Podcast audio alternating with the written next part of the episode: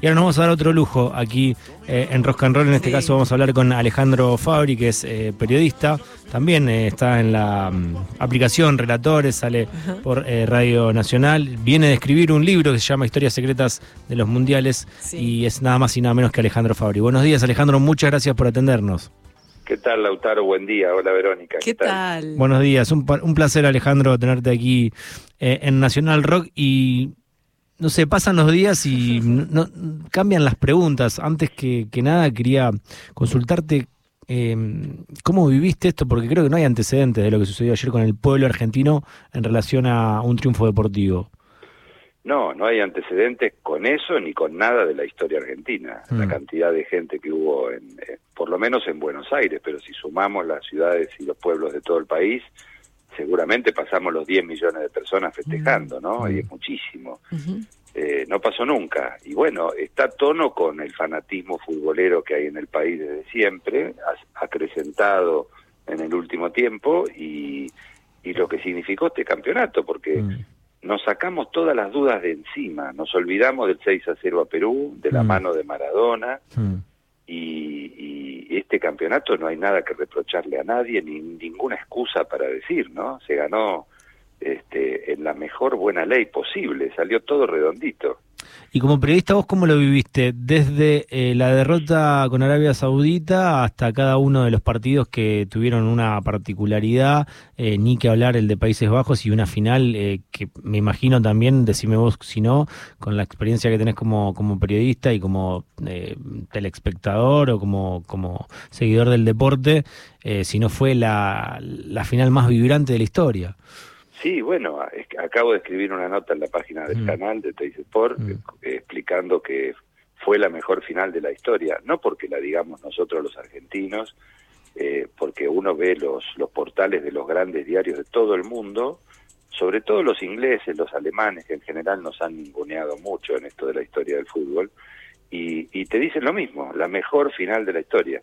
Y me tomé el trabajo de, de- de chequear una por una todas las finales para incluirlo en la nota, y la verdad que no hubo una final como esta, es decir, con un guion dramático que termina, porque también el partido pudo haber terminado 4 a 3 para Francia, con la última pelota que tapa Martínez con la pierna izquierda Sí, eh, estaríamos enojadísimos Uf. todos y, y amargadísimos porque Argentina no merecía perder, pero digo, el fútbol permite hasta eso, ¿no? Hubiéramos hablado de un partido impresionante habiendo perdido. Lo hablan los franceses Claro. también eh, de esa manera, ¿no? Me parece que, digamos, cuando uno tiene muchos años de, de- de laburo en lo mismo, vas perdiendo un poco este, cierta cierta eh, angustia, cierta preocupación, cierto, ne- cierto nervio en función del partido. A mí me emocionó mucho lo del fin de semana y me emocionó mucho lo del partido con Croacia porque Argentina jugó contra Croacia un partido también estupendo. claro. Eh, yo no, digamos, el hincha ya, ya lo tengo, pero muy atenuado. Uno, uno se, se vuelca más al equipo suyo del que uno es hincha de Mm. chiquito, y la selección siempre es una cosa que está ahí arriba, pero ahora estuvo, así como parecía en el 86, parecía que era Diego contra todos, Sí, acá no, acá no fue Messi contra todos, No, acá. Messi era el estandarte, un tipo que a los 35 años increíblemente tiene una, una vitalidad impresionante y, y todo el resto que funcionó muy bien. Bueno, se dieron, siempre tenés que tener un poco de suerte, te tiene que ayudar el rival con alguna debilidad, siempre pasa eso, no podés ganar, siete salir campeón después de siete partidos de casualidad. Claro. Me parece que es un poco también exagerado, ¿no? Alejandro, la historia secreta de cuántos mundiales contás en el libro. y de todos menos este, eh, porque no hubo tiempo, porque Claro. la editorial siempre a todos se les ocurre hacer algo con los mundiales y bueno, querían reeditar el libro que hice en el 2013, Sí. le agregamos los mundiales de Brasil y de Rusia y, y bueno, si tomás la, el último mundial, el de Rusia, el 2018, también no- nos eliminó Francia, en ese caso 4 a 3 justamente, pero. Argentina no mereció ni por asomo llegar más arriba de donde estuvo, ¿no? Con el cuerpo técnico todo enfrentado entre ellos, mala relación con los jugadores, un equipo que no tenía línea de cómo jugar, totalmente diferente, y eso lo hizo un muchacho que nunca había dirigido. Estas son las cosas insólitas este, que a veces pasan en, en- en otras actividades, en la vida, porque de repente el gobierno, cualquier gobierno pone a un tipo de ministro que no lo conocía nadie y termina siendo un fenómeno. Y bueno, acá se empezaron a salir todos esos memes y todos esos audios de periodistas criticando a la AFA por haber designado a Scaloni. Cuando Scaloni asume, fue un intento de, Tapia eh, de, conseguir a alguien a ver si podía darle una mano y no tenía ninguna experiencia y era hasta lógico que, que el periodismo criticara porque es la selección argentina. ¿Cómo va a llegar un técnico que nunca dirigió? Mm. Es una cosa rara mm. que no pasa bueno, después habrá que tendrán que pedirle disculpas, este, o entender que, que todo proceso necesita tiempo. Y bueno, la verdad que salió impecable, hasta que no parece argentino casi todo lo que pasó. la verdad que sí, porque a la hora de declarar... ¿Cómo declara? Claro, ¿no? Mucha mesura. Y, todo el plantel, ¿no? Tenía como muy los pies, los pies sobre la tierra. Digamos, la primera declaración de Messi después del partido con Arabia nos dejó a todos, bueno, helados. Sí, claro, por supuesto. Este, Messi estaba muy centrado en, en, que este era su último mundial, en que era la última chance que tenía. Yo no sé si se hubiera puesto, hubiera estado igual si no hubiese ganado la Copa América en el, año pasado, porque eso, eso partió esa, ese peso gigante que tenía Messi en la espalda y la verdad que va, va a haber que va a haber que convocar sociólogos, este, investigadores, antropólogos, porque ese sector que, que une a Rosario con los, las ciudades de alrededor, de ahí salieron todos estos personajes, ¿no? Sí. Este, no solo Messi, Scaloni y Di María, también tenés a Bielsa, al Tata Martino, al Patón Bausa, que han sido técnicos de la selección en los últimos tiempos. A Maxi Rodríguez a Maxi Rodríguez, bueno, tenés un grupo mascherano, tenés un grupo grande de jugadores del de la misma zona, ¿qué le dan de comer ahí? El agua, claro. O el agua, será el agua, o el Pacú, o el, Claro. Claro, vaya uno a saber. Y Alejandro, ¿vos crees que... Mm, es o sea, es definitivamente por, por la edad es el último mundial de Messi y por el contexto. y bueno, pero se supone, a lo mejor Messi Messi es una persona este esa, esas inyecciones, hormonas de crecimiento que le han dado, capaz que le dio una inmunidad determinada o le permite tener una vida un poquito más larga. Eh, Messi no ha tenido lesiones importantes, eso es eso es llamativo, ¿no? Siendo un jugador tan habilidoso, uno ve los videos de cómo le pegaban a Pelé y cómo le pegaron a Maradona y la verdad que la diferencia es abismal. Eh, Messi ha tenido a lo mejor algún desgarro, no, no ha tenido rotura de ligamento, fractura de tobillo, como tuvieron Pelé, Maradona. Este, ha sido en general, como es rapidísimo, muchos muchos jugadores te dicen, no, no es que no le quieren pegar, es que no lo agarran. Eh, pero ahora que tiene 35 años y juega un poco más atrás en la cancha, toca más la pelota en todo el partido, uno podría pensar que le van a pegar tanto, pero me parece en algún sentido, no quiero decir que lo subestimaron, ¿no? Pero pero algunos jugadores no podían creer verlo correr tanto. Mm. Eh, no sé, el otro día contra Croacia, el tercer gol, Messi toma la pelota y hace una jugada bárbara. Tremenda. Eh, en el minuto 90. Sí. Y, bueno, y de hecho en el suplementario con, con Francia hizo el tercer gol, aparecía en el área contraria. Eh, bueno, capaz que estamos en presencia de un, este, un ser especial. Sí. ojalá, ojalá llegue uno puede pensarlo que con el desarrollo tecnológico que hay, eh, quizás este quizás le dicen, mira, vení, te ponemos, jugar cuando quieras, si querés jugar un rato, querés despedirte, pata. Sería imposible biológicamente que un jugador juegue seis mundiales porque son 24 años. Mm. Y, la carrera de un jugador en, en, algún caso llega a los 20 años como milagroso, si no es un poco menos todavía, ¿no? Ojalá, ojalá que pase. Alejandro, eh, el otro día hablábamos con, con Sergio Goicochea, con el Goico, y en un momento, él, en, parte de un documental que hay sobre la selección en Prime Video, él dice que em, siempre se quiere como comparar a Messi con Maradona acá en Argentina, y, la verdad de, lo que no nos estamos dando cuenta es que hace 40 años que tenemos al mejor jugador del mundo, primero con Diego, después con Messi. Eh, ¿Cómo vamos a hacer si Messi se retira? Y vamos a tener que esperar que aparezca otro, cosa que no es nada sencillo que ocurra, porque, a ver, siempre eh, en, la, en la base de la historia del fútbol argentino también hubo otros jugadores muy buenos antes de Maradona, ¿no? Hmm. Eh, Argentina, de hecho, este, gana el Mundial del 78 sin Diego, Mario Kempes. Hmm. Yo me acuerdo de una nota que le hacen a Maradona con Kempes, eh, hmm. la selección festejó eh, el título jugando un partido contra el Valencia, la selección juvenil de Diego que había ganado el Mundial del 79 con Menotti, mm. y Kempes vino con el Valencia a jugar. Y le hacen una nota a los dos juntos, y, Maradona dice al lado de Kempes, acá estoy con el mejor jugador del mundo, Mario Kempes, y lo presenta, ¿no? Bueno, Kempes fue la figura enorme del Mundial 78. Eh, esos jugadores aparecen y vos no sabés cuándo, cuando coincide que hay un grupo de buenos jugadores alrededor, se pueden dar estas cosas, ¿no? Cruyff, eh, Holanda nunca tuvo un super fenómeno, apareció Johan Cruyff y en ese momento hubo una generación de jugadores al lado que creció con él. A veces tenés un, un mira Cristiano Ronaldo, un jugador que es muy bueno, superlativo, y recién ahora en los últimos años Portugal pudo formarle un equipo que lo acompañó. Eh, no llegó a campeón mundial, no llegó a jugar una final, pero bueno, ganó la Copa de Europa, hizo algunas cosas. Nosotros tenemos que entender que no es Maradona o Messi, es Maradona y Messi, mm.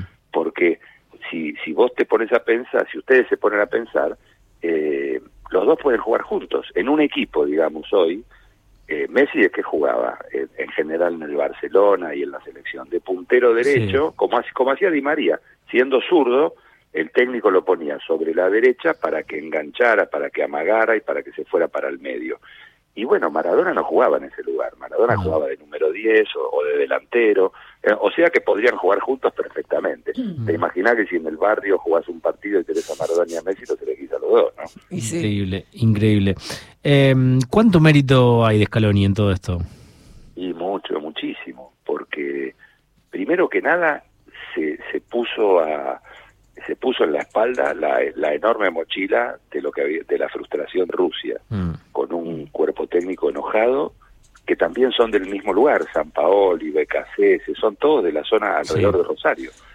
Uno es rosarino, el otro es de Casilda, Armani también es de Casilda. Bueno, y segundo, empezó a hacer una renovación de jugadores. Cuando la gente te decía, estoy harto, cansado de tal, tal y tal, ¿por qué no traen a otros jugadores? Bueno, apareció el Cuti Romero, Nahuel. Molina, Montiel, Tagliafico, eh, ni hablar ahora en los últimos tiempos de lo que fueron Enzo Fernández y Julián Álvarez. Sí, sí, sí, increíble. Eh, dos chicos, dos chicos hasta que hasta dos días antes de entregar la lista definitiva de jugadores todavía mm. se dudaba si iban a ir mm. y ya River los había vendido al Manchester City y al Benfica, que es el equipo más grande de Portugal.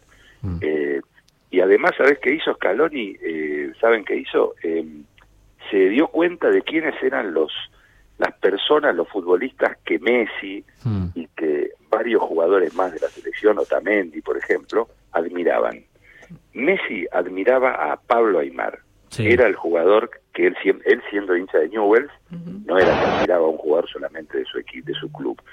Pablo Aymar era de River, pero él lo admiraba. Habló con Aymar, Scaloni y Aymar compartieron el equipo de Malasia del 97 que salió campeón mundial con Peckerman de técnico, y le pidió que lo ayudara, que lo ayudara a estar al lado de Messi, lo trajo a Walter Samuel, también compañero suyo en el Mundial de Malasia, mm. y le dijo, necesito que vos te ocupes de hablar con los zagueros centrales, ya que jugaste en todos lados y jugaste años para la selección, hablen, eh, le soluciones las dudas que tengan, si yo no puedo eh, si yo no puedo expresarme de la misma manera, porque tenés una confianza diferente por el puesto.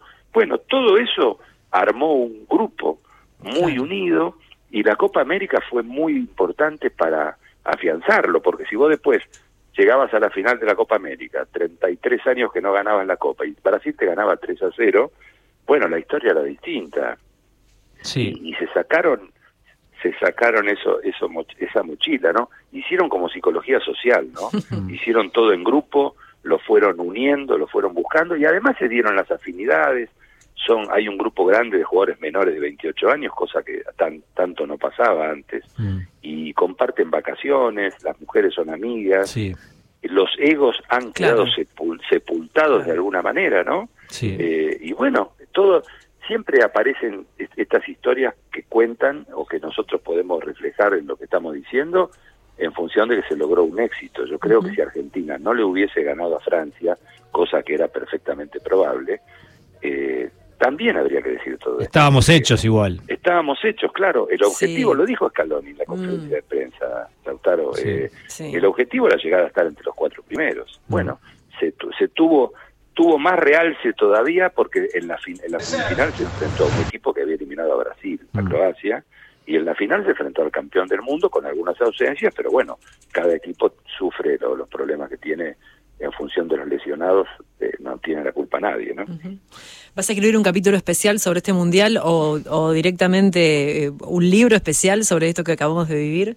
Y bueno, pero hay que dejar pasar un tiempo, porque Sí. si no, no te lo compra nadie el libro, porque todos lo tienen en la cabeza. Yo creo que eh, yo creo que hay un hay hay tiempo para esto. Este, también ahora pensar qué va a hacer el Chiquitapia, quién le va a criticar algo ahora, Claro, ¿no? claro. Porque en, en el medio de todo esto te viene un periodista extranjero y te dice el fútbol argentino, qué bien, qué barro, y vos le decís, mira, el fútbol argentino tiene 28 equipos en primera, 37 Claro. en segunda división, hay un lío bárbaro con los árbitros, se queja todo el mundo. La verdad que no está muy bien, pero bueno, a veces pasan estas cosas. En el 86 y en el 78 tampoco estaba muy fútbol argentino, y bueno, ganó un mundial.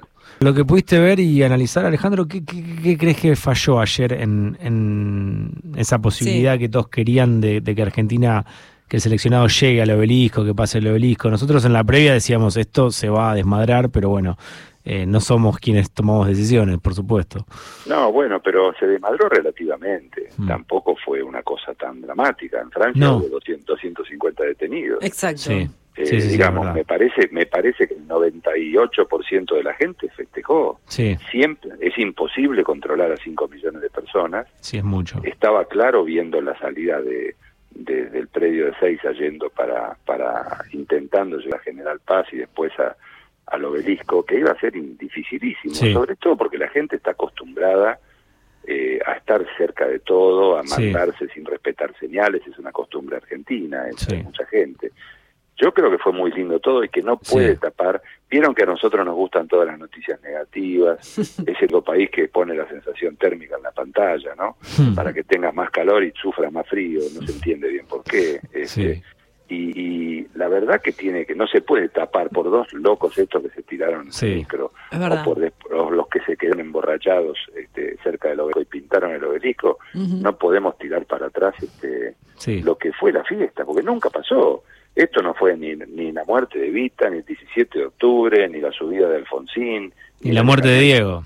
ni la muerte de Diego. La muerte ni de nadie, guerra- al contrario. ni- claro, ni la guerra Claro. de Malvinas. Claro. Y es, es cierto también que la alegría eh, te frena un poco tanta tanta situación dura, ¿no? Este, tanta queja, tanta protesta. Acá era al revés, era Sí. festejar. Sí, sí, sí, Y salió bastante bien, porque cuando decían del obelisco, nosotros pensábamos con mi mujer, ¿qué van a hacer? ¿Van a dar una vuelta al obelisco y se van a ir? Este, eh, ¿Por dónde vas a pa- pasar el micro? Y la Casa Rosada era más ordenada. Sí, eso es lo que esperábamos. uno supone que iban todos en el balcón y, el- y me acuerdo, yo estuve cubriendo la- el, el acto del 86 cuando, cuando llegaron los jugadores, Alfonsín no salió al balcón, No. a pesar de que en el momento en que fue esto, en el 86, Alfonsín todavía tenía mucha aprobación, Claro. por supuesto, Eh, les dejó el balcón y fue muy lindo, lo que pasa que la gente que puede entrar en la Plaza de Mayo es muy inferior a la, Totalmente. que, a la que había ayer. Sí, Eh, sí, sí. la verdad que a lo mejor hubiera generado mucho lío la También. llegada del, del público a la Plaza de Mayo, ¿no? Sin dudas. Este, no sé, no, no tengo una respuesta. Después está el problema que tiene el gobierno de comunicación, que Claro. es permanente, de grupos, Sí, de sí, grupos sí. que opinan diferente y que hacen lo que quieren. Bueno, Alejandro, muchísimas gracias. Ha sido un placer eh, hablar con vos aquí en Bueno, gracias a ustedes, gracias a ustedes y los felicito por sus trabajos que son muy importantes. Muchísimas gracias. Gracias. Un abrazo. Abrazo grande. Hasta luego. Alejandro Fabri pasó por Rock and Roll. Avanzar. Activar. Deconstruir.